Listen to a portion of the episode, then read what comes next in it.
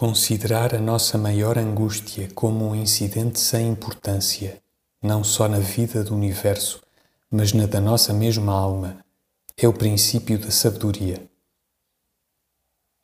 Considerar isto em pleno meio dessa angústia é a sabedoria inteira.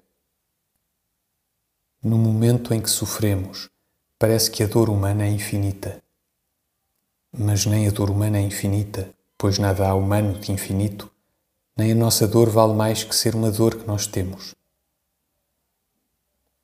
Quantas vezes, sob o peso de um tédio que parece ser loucura ou de uma angústia que parece passar além dela, paro, hesitante, antes que me revolte, hesito, parando, antes que me divinize. Dor de não saber o que é o mistério do mundo, dor de nos não amarem, dor de serem injustos conosco, dor de pesar a vida sobre nós sufocando e prendendo, dor de dentes, dor de sapatos apertados.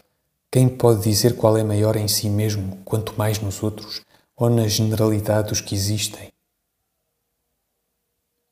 Para alguns que me falam e me ouvem, sou um insensível.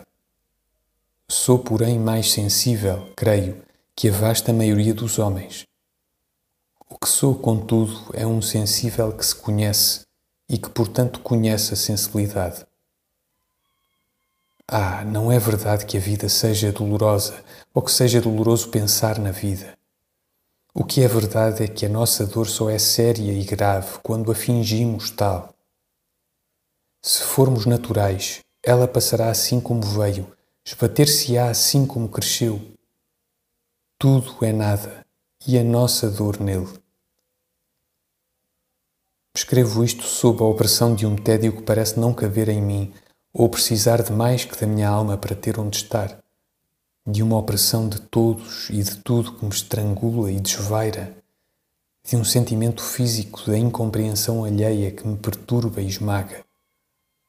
Mas ergo a cabeça para o céu azul alheio. Exponho a face ao vento inconscientemente fresco. Baixo as pálpebras depois de ter visto Esqueço a face depois de ter sentido.